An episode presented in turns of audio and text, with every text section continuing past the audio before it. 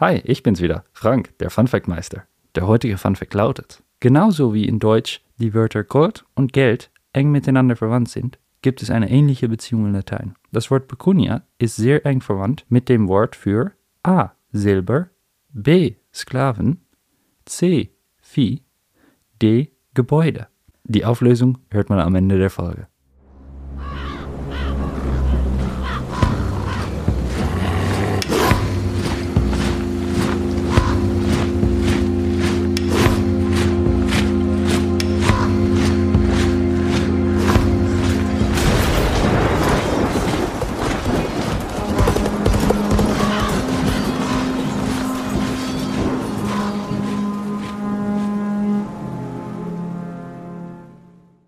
Herzlich willkommen bei Tatort Antike mit Isabel Laser und Leo Traber. Ein Podcast über wahre und glaubhafte Verbrechen aus der römischen Antike. Bitte bedenkt dabei, dass antike Quellen auch antike Ansprüche hatten und dementsprechend Glaubwürdigkeit und Bedeutung wichtiger waren als beispielsweise Wahrheit und Belegbarkeit. Und das muss man auch gerade in diesem Fall wieder bedenken, selbst wenn wir heute ein paar archäologische Fundstücke haben, die die Existenz einiger Charaktere in dieser Geschichte belegen, handelt es sich um eine Geschichte aus der Mythologie. Bevor wir aber heute mit dem Podcast anfangen, gibt es wie immer zwei ganz wichtige Fragen zu klären. Worum ging es eigentlich letzte Folge?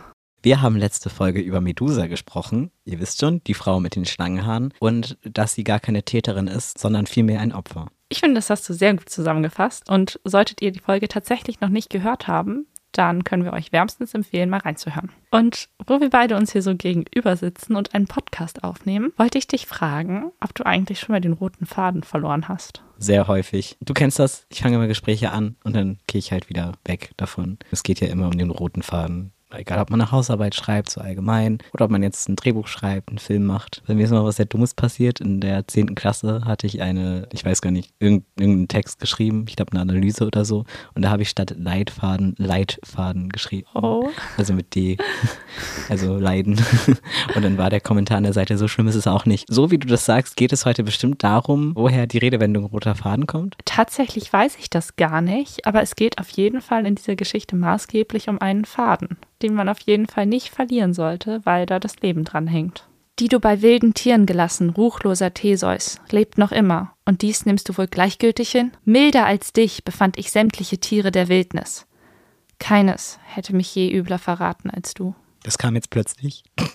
Genau so soll es kommen. Ich hoffe, das ist okay. Isabel hat mich eiskalt erwischt. Ich habe mir gerade eine Notiz gemacht und dann kam das. Ja, und ich glaube, genau diese Frage gilt es zu klären. Was sind das für ja doch relativ heftige Emotionen und wer ist Theseus und wo befinden wir uns eigentlich? Aber ich glaube, um all die Fragen zu klären, sollten wir vielleicht ein paar Jahre zurückspringen und an den Anfang dieser Geschichte gucken. Auf jeden Fall setzen wir mit dieser Geschichte sehr, sehr früh in der Mythologie ein, und zwar noch vor der Zeit, in der die Odyssee spielt. Und wir begeben uns auf die griechische Insel Kreta. Und auf der hat man tatsächlich auch ab ca. 700 vor Christus schon Illustrationen und Mosaike und Skulpturen gefunden, die sich auf die Geschichte, die ich heute mitgebracht habe, beziehen. Das heißt, wir reden auch über eine eher griechische Geschichte, die in einem griechischen Kontext stattfindet Allerdings ist sie natürlich auch in lateinische Literatur eingegangen. Der lateinischen Literatur entstammt auch das Anfangszitat. Es handelt sich bei dem Anfangszitat um eine Stelle aus einem fiktiven Brief, den Ovid verfasst hat und sich in diesem Brief versucht hat, in die Gefühlswelt einer Frau hineinzuversetzen.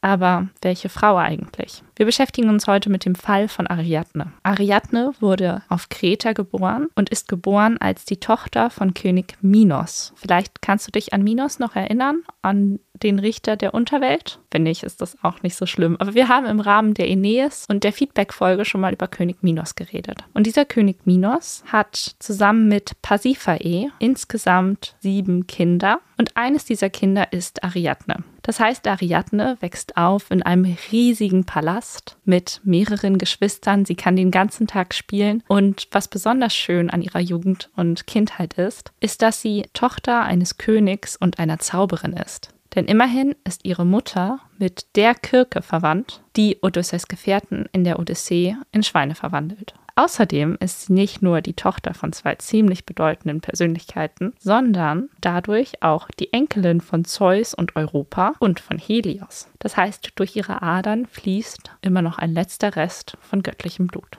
Und diese Zauberin Pasiphae hat sich übrigens auch gegen ihren eigenen Mann gewendet, nur um das mal an der Seite zu erwähnen. Der hatte anscheinend relativ viele Affären und weil sie darauf keine Lust mehr hatte, hat sie dann dafür gesorgt, dass er Skorpione und anderes Krabbelzeug ejakuliert, was ihr relativ egal war, weil sie unsterblich ist. Du reagierst angemessen. Seine Freierinnen fanden das nicht so cool. Griechische Mythologie. Hast du noch Fragen? Was ist denn los mit denen? Es tut mir leid. Ich weiß, es sind jetzt moderne Standards, die ich anbringe, aber. Da wird halt niemand sterilisiert, da werden Skorpione ejakuliert. Ganz merkwürdig, diese ganzen Tiere im sexuellen Kontext. Ja. In der griechischen Mythologie. Ja, das war mir halt vor dem Podcast nicht bewusst. Es wurde immer alles nur so verharmlost. Ja, dann kann ich mir gut vorstellen, dass du ein bisschen traumatisiert von meinen Erzählungen bist und es geht auch gut weiter, wo du gerade Probleme mit Tieren hast. Denn König Minos muss Das sich, Protokoll, ich habe keine Probleme mit dir.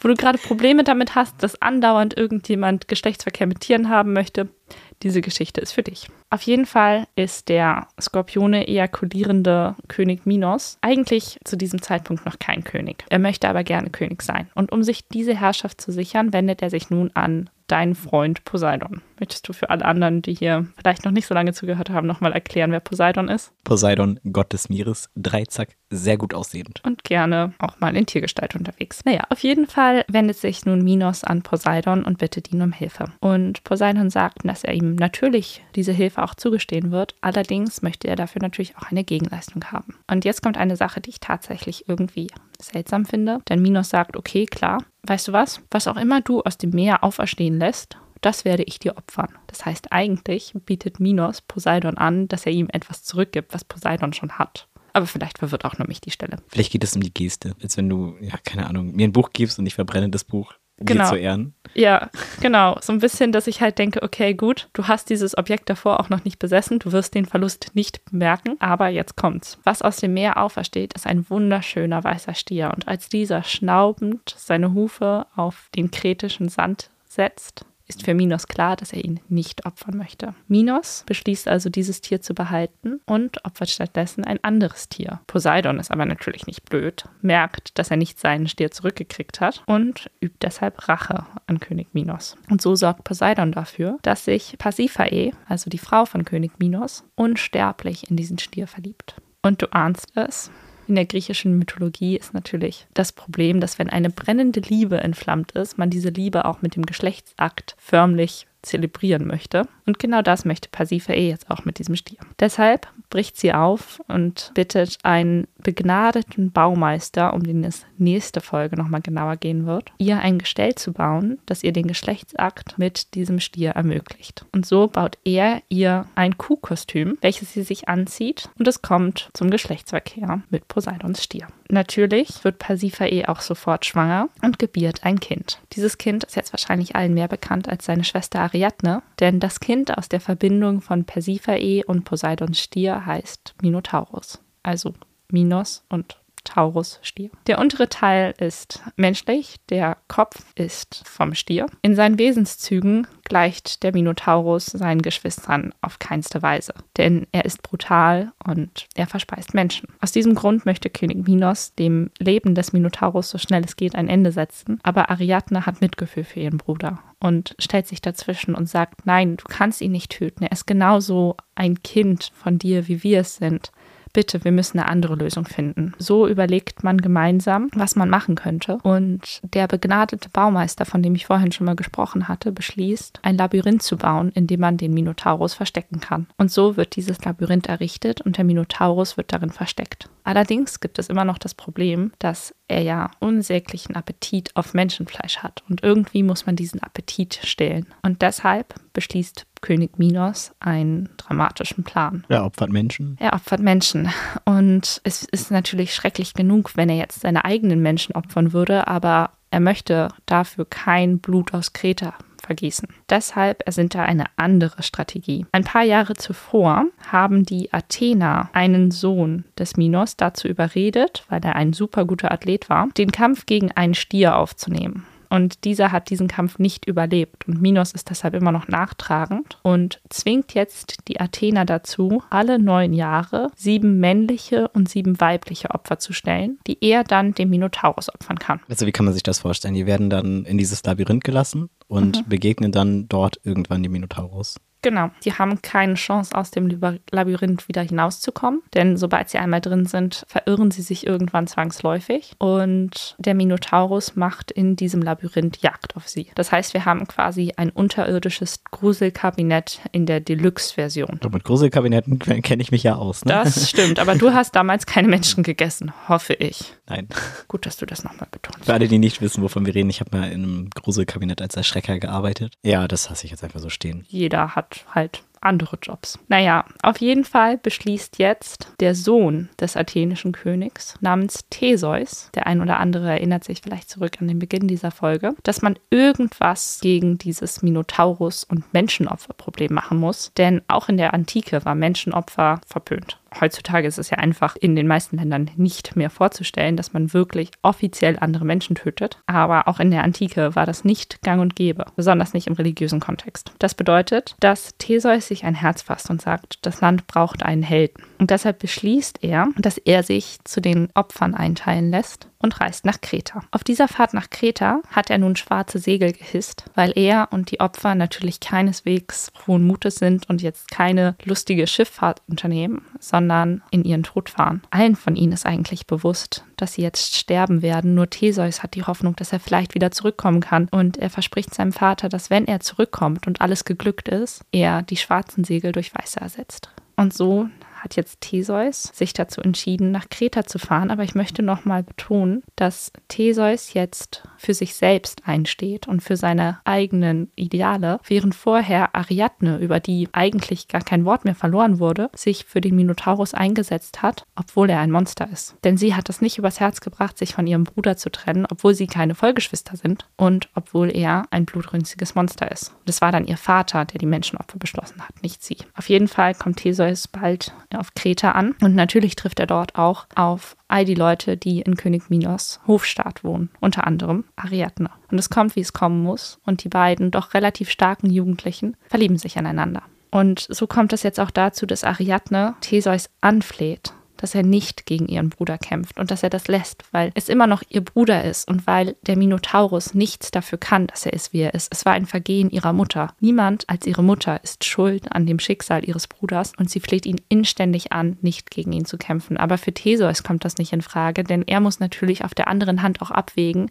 dass diese Menschenopfer eine unglaublich starke Strafe und ein riesiges Vergehen an der Menschlichkeit der athenischen Bevölkerung sind. Und er kann das nicht einfach so stehen lassen und er möchte das ein für alle Mal beenden. Und so kommt es dazu, dass Ariadne Theseus verspricht zu helfen. Und sie ist es jetzt, die die Lister sind, dass Theseus sich einen Bindfaden mit ins Labyrinth nehmen soll. Und da sind wir wieder am Anfang der Folge. Er darf den roten Faden auf keinen Fall verlieren, denn sein Leben hängt wirklich an einem Bindfaden. Er spannt nun beim Betreten des Labyrinthes diesen Faden an die Tür und rollt ihn ab, während er den Minotaurus sucht. Und dadurch hat er den Vorteil, dass er jederzeit wieder zurück aus dem Labyrinth fliehen kann. Und es gelingt ihm auch, den Minotaurus zu erschlagen und er schafft es aus dem Labyrinth auszubrechen. Aber was ist jetzt mit Ariadne? Denn Ariadne hat sich ja gegen ihre Familie gestellt. Sie hat nicht nur erst ihren Vater angefleht, dass er den Minotaurus bewahrt, sondern jetzt einem Fremden, einem Feind sogar noch, geholfen, ihren Vater zu hintergehen. Also muss Ariadne natürlich gucken, dass sie mit Theseus zusammenflieht. Und bisher sah das auch unproblematisch aus, denn Theseus und Ariadne sind ineinander verliebt. Sie sind jung, sie haben beide unglaublich gute Voraussetzungen. Theseus hat wenigstens den Willen für sich selbst einzustehen und Ariadne ist klug, gerissen,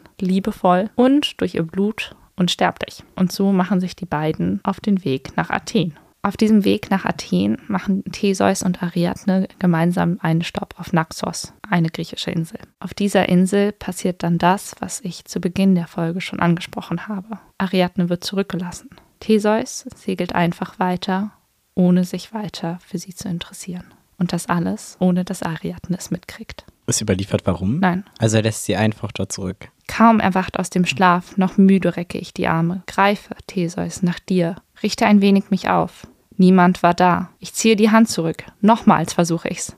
Rings im Lager umhertaste ich. Niemand war da. Meine Angst verscheuchte den Schlaf. Ich erheb mich erschrocken und auf das einsame Bett werfe ich mich gleich wieder hin.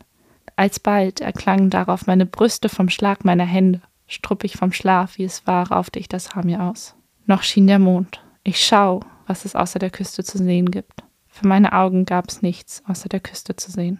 Was soll ich tun? Wohin denn alleine? Die Insel ist öde. Also zusammenfassend, sie ist da alleine, sie kann da nicht weg. Sie ist eine Frau ohne Mittel, ohne Essen. Ich meine, sie hat nicht mal eine Möglichkeit, sich jetzt ohne weiteres Wasser zu beschaffen. Sie hat noch die Lagerstätte, auf der sie mit Theseus geschlafen hat. Ich habe übrigens gerade wieder aus Ovid vorgelesen, weil ich finde, dass er unglaublich gut die Gefühlswelt von Ariadne wiedergibt. Und ja, sie sitzt jetzt da alleine, verlassen. Sie kann nicht zurück, sie kann aber auch nicht weiter.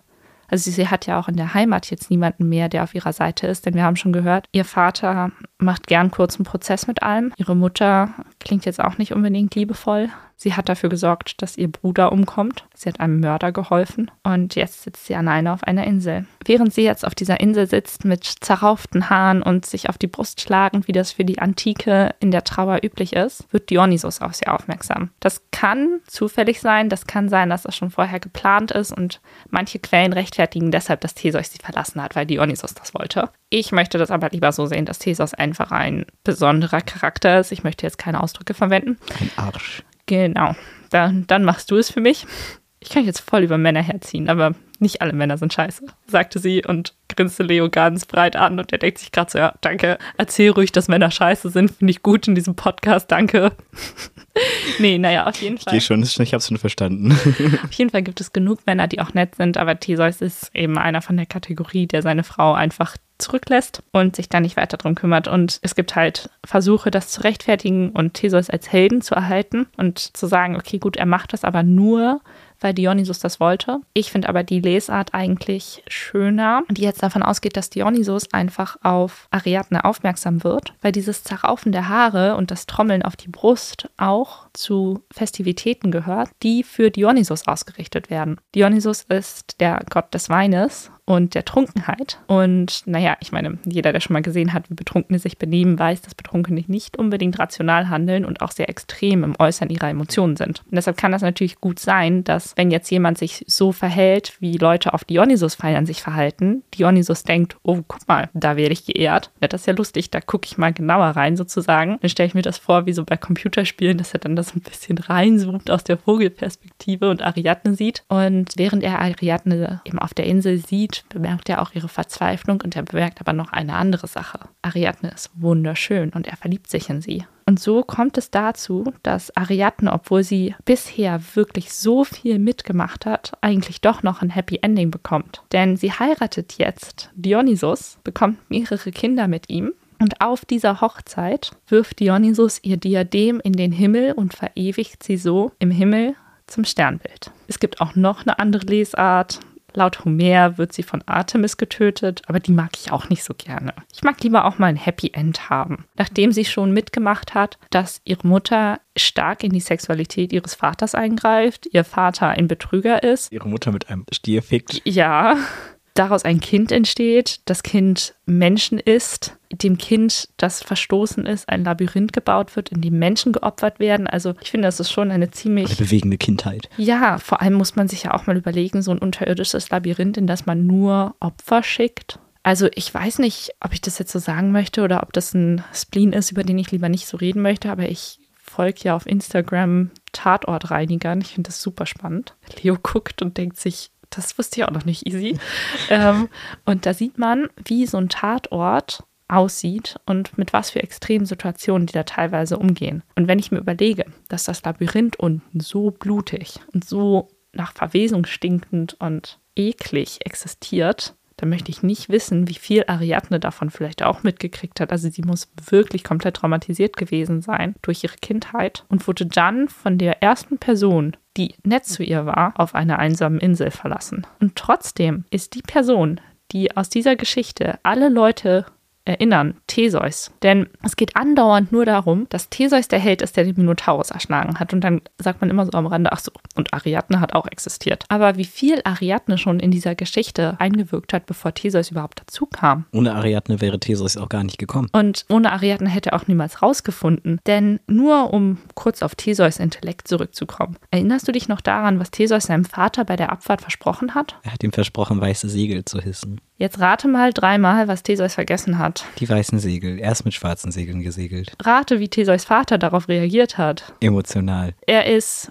baden gegangen und hat dann vergessen, wie man schwimmt. Also er ist von einer Klippe gesprungen aus Bestürzung, dass sein Sohn es nicht geschafft hat. Ja, Okay. er hat sich suizidiert. Und da sieht man mal, dass Theseus jetzt nicht unbedingt die hellste Kerze auf dem Kuchen gewesen sein kann, selbst wenn er die einzige Kerze auf dem Kuchen gewesen wäre. Denn er hatte wirklich eine Aufgabe. Eigentlich hatte er zwei Aufgaben. Ariadne mit nach Hause nehmen und die Segelfarbe ändern. Immerhin hat er den Minotaurus getötet. Das stimmt. Und tatsächlich hat man auf Kreta übrigens auch übergroße Knochen gefunden und geht davon aus, dass es da tatsächlich eine besondere Rasse von Kühen gegeben haben muss, die eben circa 1300 Kilo gewogen hat. Und gerade im Vergleich dazu, dass Menschen früher eher kleiner waren, riesig gewesen sein muss. Und ganz viele Wandmalereien von Stieren und zum Beispiel auch ein Mosaik, auf dem man sieht, dass wie in einem gymnastischen oder in einem Wettkampfsetting ein Stiersprung ausgeführt wurde. Also es heißt, man geht davon aus, so wie man heute in der Schule Bockspringen macht und das kein Ziegenbock ist, hat man früher Stierspringen gemacht, aber mit einem echten Stier. Wild. Ja. Ich habe noch nie darüber nachgedacht, dass Boxspringen. Ja, ich, ich liebe diesen Podcast für diese Erkenntnisse. Es ist wirklich cool. Aber auf jeden Fall kommen wir damit, also mit der Hochzeit und mit der Verewigung als Sternbild, zum Ende der Geschichte von Ariadne. Eine Geschichte, in der eigentlich eine Frau beweist, wie unglaublich einfallsreich sie ist und die trotzdem über eine ganz andere Person erzählt wird. Denn derjenige, der als Held dargestellt wird, ist immer Theseus. Aber ich wette mit dir, dass, wenn sie ein Mann gewesen wäre, ihre Geschichte auch erzählt worden wäre. Ich glaube, dann hätte sie wahrscheinlich auch eine ganz andere Agency gehabt, also so eine ganz andere Tatkraft. Weißt du, was ich meine? Mhm. Jetzt brauchte sie ja quasi Theseus als Kraft, als, ich sag mal ketzerisch, als Henker. Mhm. Aber wäre sie selbst ein Mann gewesen, hätte sie ja wahrscheinlich gar keinen Henker gebraucht. Sie wäre auf jeden Fall schlau genug gewesen, selbst da reinzugehen und den Faden mitzunehmen. Ja, das Also stimmt. sie hätte auf jeden Fall wieder rausgefunden. ja, und sie hätte halt auch, Vielleicht eine diplomatischere Lösung gefunden, als ihren Bruder in ein Labyrinth zu sperren und mit Menschenopfern zu füttern aus der feindlichen Stadt. Ja, wobei da halt wieder die Frage ist, ob nicht sozusagen Diplomatie wieder auch eher was wäre, was man dann weiblichen Charakteren zuschreibt. In der Lucretia-Folge, glaube ich, hatten wir schon mal drüber gesprochen, dass verschiedene Verbrechen eben auch immer für verschiedene Geschlechter passend gelesen werden und man dann Mhm. sagt, dass Frauen eher keine blutigen Verbrechen begehen, dass sie aus antiker Sicht den Minotaurus nicht erstarren durfte, weil das zu blutig ist für Frauen. Was ist aus dem Stier geworden? Gute Frage, den hat Herkules umgebracht. Eine der Aufgaben des Herkules. Genau. So, da musste ich gerade 20 Jahre über den Namen nachdenken. Und ich finde es halt echt heftig, dass diese Geschichte über Theseus erzählt wird und Theseus so als Held dargestellt wird, obwohl er ja eigentlich auch ein Mörder ist. Also ich meine, klar, er hat mit dem Töten von Minotaurus schon was Gutes gemacht, aber dass er Ariadne einfach schutzlos auf einer Insel zurücklässt, ist halt was, was er ja niemandem zum Vorteil macht. Das stimmt. Und ich finde, das ist auch jetzt wieder spannend, wenn man das jetzt ein bisschen aus dem Kontext zieht und in eine heutige Zeit überträgt, was den, ich nenne es mal, Täter-Opfer-Kult betrifft, dass wir auch in der heutigen Zeit eine Entwicklung haben, jetzt auch mit, um ein bisschen kritisch auch uns gegenüber zu sein, mit True Crime Podcasts, dass sich selten die Frage gestellt wird, was ist eigentlich mit den Angehörigen? Was ist mit dem Rest, der da so drumrum ist und was passiert mit den Personen, weil wir uns immer nur darauf konzentrieren, was dann mit den Tätern passiert ist. Das hat natürlich auch zwei Lesarten. Einerseits ist das natürlich schön, dass wir uns damit, oder ist es, finde ich, das sehr gut, wenn Menschen sich damit auseinandersetzen, was dazu führt, dass Menschen handeln, wie sie handeln und einfach lernen, aufeinander aufzupassen. Weil oft ist es so, dass TäterInnen einfach ein Korrektiv fehlt, was sie darauf hinweist, dass ihr Gedankengut, wie sie es führen, nicht richtig ist. Oder dass man sich professionelle Hilfe holen muss. Ich denke, dass man, wenn man sich gegenseitig zuhört und gegenseitig aufeinander achtet, ganz viel Prävention leisten kann und ganz viel verhindern kann und frühzeitig erkennen kann. Andererseits ist das mit dem True Crime Ding halt auch immer so ein bisschen Voyeurismus. Also wir haben einerseits den Punkt, dass wir uns natürlich irgendwie sensibilisieren, andererseits stumpfen wir halt auch ab. Weißt du, was Ja. ich meine? Ah ja, ich fühle mich Also- da auch gerade sehr angesprochen, gerade dadurch, dass ich Tatortreinigungen auf Instagram angucke. Ja, ich folge auch Gerichtsmediziner und gucken mir an, wie Menschen aufgeschnitten werden, ja. Das heißt ja auch nicht, dass man sich nicht irgendwie ein Ideal setzen kann, wo man hinkommen möchte. Ich finde es gut, wenn über diese Sachen aufgeklärt wird, dass du dir vielleicht auch Tatorte anguckst. Das ist ja nicht schlimm. Aber ich finde es gut, wenn wir da ganzheitlich drauf gucken, dass wir halt nicht nur die TäterInnen betrachten, sondern auch die Angehörigen und die Opfer. Es gehören immer mehrere Personen dazu. Zu einer Tat gehört halt nun mal auch Täter und Opfer, genauso wie es immer Gewinner und Verlierer gibt. Und man sollte auch auf alle gucken, prinzipiell Dinge ganzheitlicher betrachten. In dem Zusammenhang ist es auch echt schwierig, wenn man sich halt anguckt, was dann Tätern so für eine Legacy zukommt. Da fehlt mir gerade das gute deutsche Wort, aber es ist ja wirklich so, dass die dann teilweise auf Netflix Dokumentationen bekommen und mhm. zum Beispiel Hannibal Lecter ja total gefeiert wird in der Szene, obwohl der eigentlich im Film ja ein Kannibale ist. Ja, das Ding ist halt bei diesen medialen Aufbereitungen, dass halt Fiction und Realität, also schreckliche Realität, so zusammenfließen, dass zum Beispiel in Rammstein-Songs, das ist ja auch im Grunde oft wie True Crime. Dann wird halt zum Beispiel in äh, Mein Teil der Kannibale von Rotenburg aufgegriffen. Und das ist dann ja auch quasi eine Geschichte, die erzählt wird und mhm. sich in das reinversetzen. Oder bei Wiener Blut mit den, mit den Mädchen, die da versteckt wurden und misshandelt und so. Also es ist viel präsenter teilweise auch gerade in der Musik, gerade im Metal. Mhm. Da ist es halt einfach wichtig, sich vielleicht auch dafür zu sensibilisieren, dass das wirklich, ähm, dass da noch mehr zugehört als nur die Geschichte. Kann man das so sagen? Ich habe irgendwie den Faden verloren. Ich finde, das hast du sehr gut gesagt und damit bleibt uns eigentlich nur noch eine Sache und zwar bedanke ich mich für deine Aufmerksamkeit und ich bedanke mich für eure Aufmerksamkeit. Wenn euch die Folge gefallen hat, dann lasst uns doch eine Bewertung und vielleicht eine Rückmeldung da bei Apple Podcast oder bei Spotify oder auch per E-Mail an tatortantike@gmail.com. Wir freuen uns über jedes Feedback, über jede Nachricht und sind unglaublich gerne im Austausch mit euch und damit sagen wir Tschüss für heute. Bis zum nächsten Mal bei Tatort Antike. Und nun folgt das, worauf ihr wahrscheinlich alle gewartet habt, die Auflösung zu Franks Frage. Die Antwort ist C. Vieh.